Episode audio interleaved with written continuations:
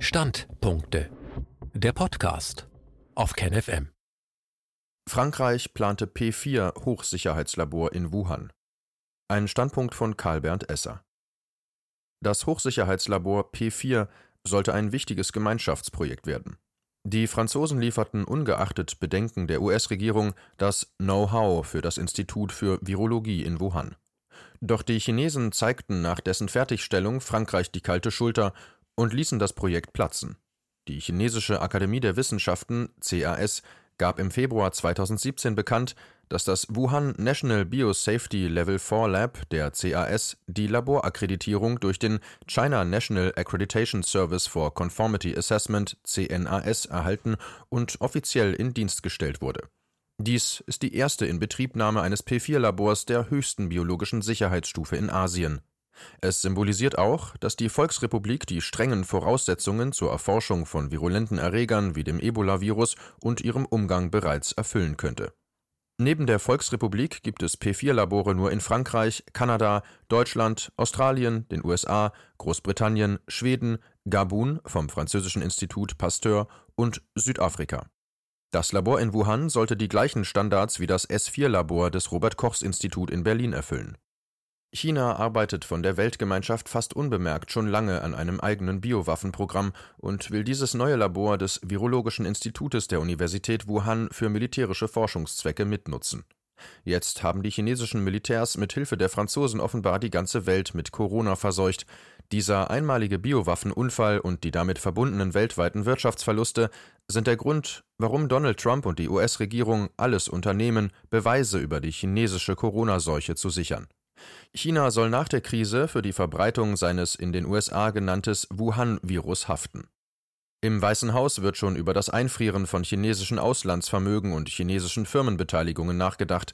Die verantwortlichen Politiker und Militärs in China sollen vor ein internationales Tribunal gestellt und ihr Vermögen weltweit eingezogen werden, so Insider der Trump-Administration. Es klingt wie eine wilde Verschwörungstheorie, und doch hat es der französische Virologe Luc Montagnier bei einer französischen Fernsehdiskussion vor laufenden Kameras offen ausgesprochen. Das heimtückische Coronavirus, das derzeit die ganze Welt in Atem hält, ist eine Chimäre, also ein im Labor künstlich erzeugtes Virus. Teile von HIV seien in harmlose Coronaviren eingebaut worden. Ärzten und Forschern ist bei der Behandlung von Covid-19-Patienten aufgefallen, das SARS-CoV-2 greift ähnlich wie HIV die T-Zellen des Immunsystems an. Der Haken ist, Montagnier ist nicht irgendjemand.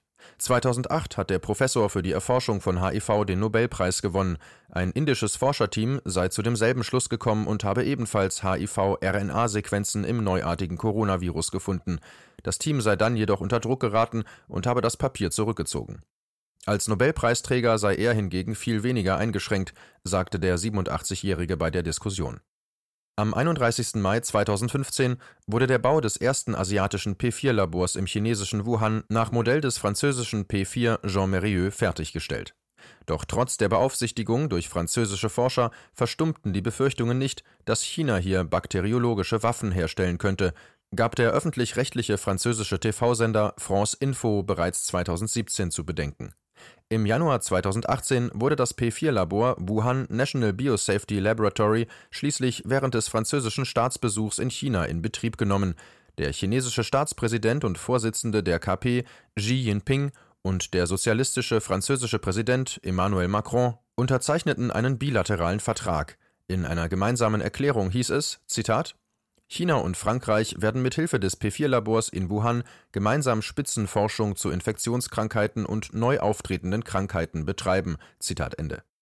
Der französische Politiker Matthias Fekel äußert sich, er hätte die offizielle Eröffnung des Wuhan Institute of Virology schon fast wieder vergessen, so schnell seien sie durch die neuen Räumlichkeiten geführt worden. Fekel war Innenminister im Kabinett Cazeneuve und war zuvor Staatssekretär für Außenhandel, Tourismus und Auslandsfranzosen. Doch jetzt ist das Labor ins Zentrum der Spekulationen über den Ausbruch der Corona-Pandemie gerückt. Seit die Washington Post über einen möglichen Laborunfall in Wuhan berichtete, wird Fickel ständig daran erinnert, dass die in China einmalige Forschungseinrichtung der höchsten Biosicherheitsstufe 4 als französisch-chinesische Erfolgsgeschichte geplant war. 50 Forscher aus Frankreich sollten in dem dunkelroten Backsteinbau des Laborkomplexes von Wuhan wohnen und arbeiten und gemeinsame Projekte voranbringen. So sah es eine bei der Eröffnungszeremonie im Februar 2017 unterzeichnete Kooperationsvereinbarung vor. Ein Foto vor dem grauen Kubus des Hochsicherheitstrakts zeigt den jungen Außenhandelsstaatssekretär Fekel an der Seite des damaligen französischen Premierministers Bernard Cazeneuve mit chinesischen Würdenträgern. Alle lächeln, als der Regierungschef aus Paris das aufgespannte rote Band vor dem Gebäude zerschneidet. Auf einem weiteren Foto von der Eröffnung strahlt die Forscherin und stellvertretende Institutsleiterin Shi Zhengli, inzwischen bekannt als die Fledermausfrau, in Schutzkleidung in die Kamera. Sie war an der französischen Universität Montpellier im Jahr 2000 promoviert und in monatelangen Schulungen im Jean Mérieux Labor in Lyon in die strikten Sicherheitsauflagen der P4-Stufe eingewiesen worden. Doch aus der erhofften Gegenseitigkeit wurde nichts. Das P4-Labor in Wuhan blieb für die französischen Forscher geschlossen. Das ist wirklich schade, denn wir wollten unser Wissen teilen, sagte die frühere Gesundheitsministerin Marisol Touraine jetzt im französischen Radio. Der China-Fachmann, Journalist und Buchautor Antoine Isambard ist der Ansicht, die Franzosen seien systematisch von der chinesischen Seite ausgebotet worden. Das habe schon in der Bauphase begonnen, als plötzlich chinesische Firmen den Zuschlag bekamen und die französischen das Nachsehen hatten. Erklärungen habe es keine gegeben. China soll demnach nur auf das Know-how aus sein, lässt seine Partner jedoch im Unklaren über seine Absichten. Peking war nur daran interessiert, über ein P4-Labor zu verfügen, schreibt Isambard in seinem Buch France-Chine, Les liaisons dangereuses. Im Februar 2019 war Isambard im chinesischen Corona-Epizentrum Wuhan, um sich einen Eindruck vom Hightech-Forschungslabor zu machen, das an das Institut für Virologie angegliedert ist. Bei seinem persönlichen Besuch im Labor überraschte ihn auch eine Sache. Ich bin keinem einzigen Forscher begegnet, ich habe auch kein einziges Labortier gesehen, sagte er der Welt am Sonntag. Man muss ihm wohl einen gesäuberten Bereich gezeigt haben.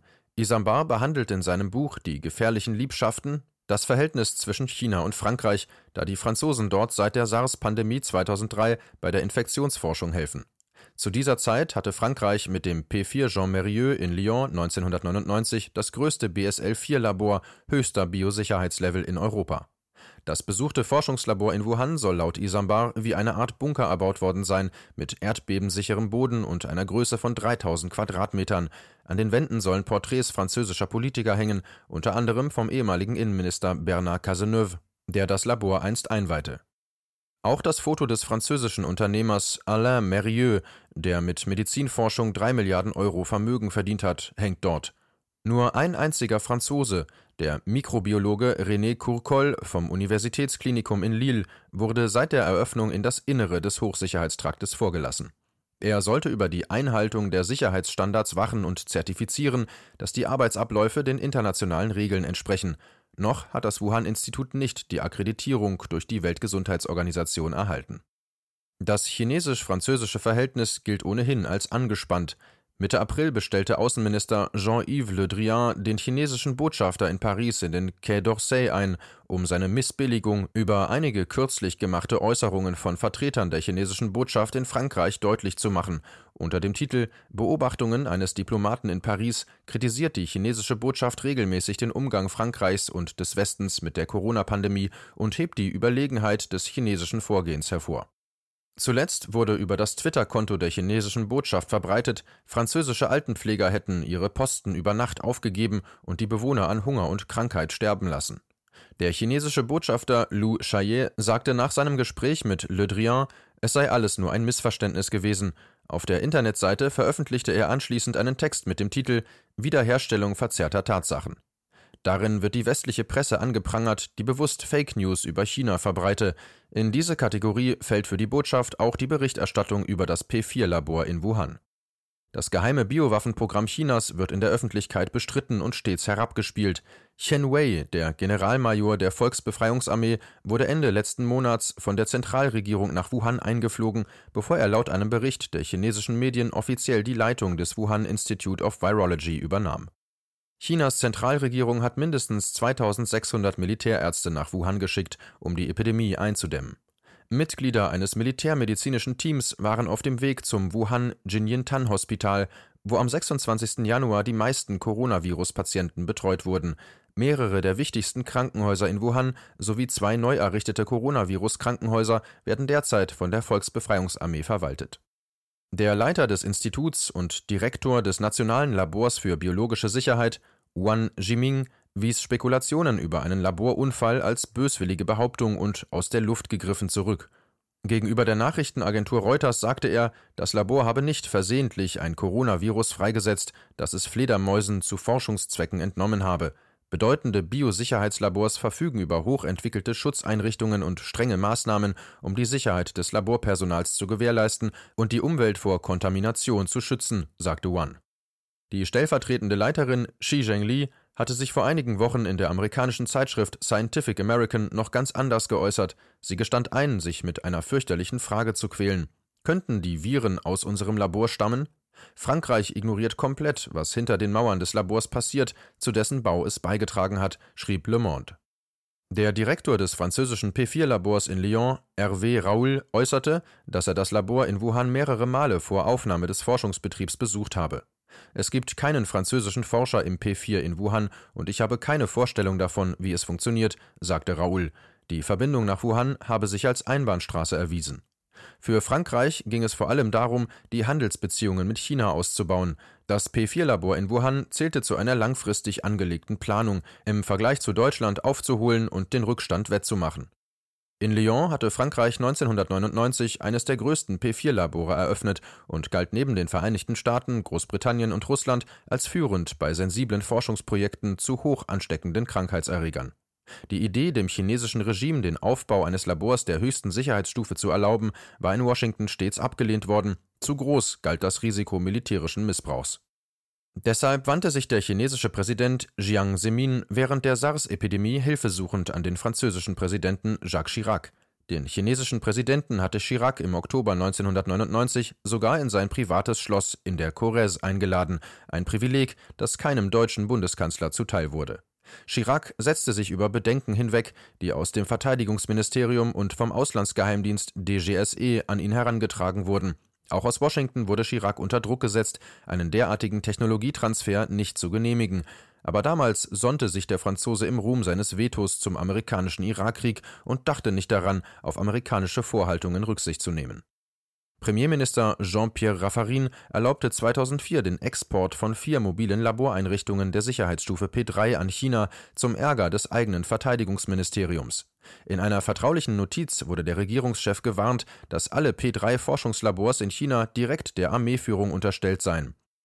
Raffarin aber betrieb mit dem Selbstverständnis des Brückenbauers weiterhin Lobbyarbeit für die Chinesen, so beschreibt es Isambar in seinem Buch. Raffarin unterhielt enge Kontakte zu Jiangs Nachfolger Hu Jintao.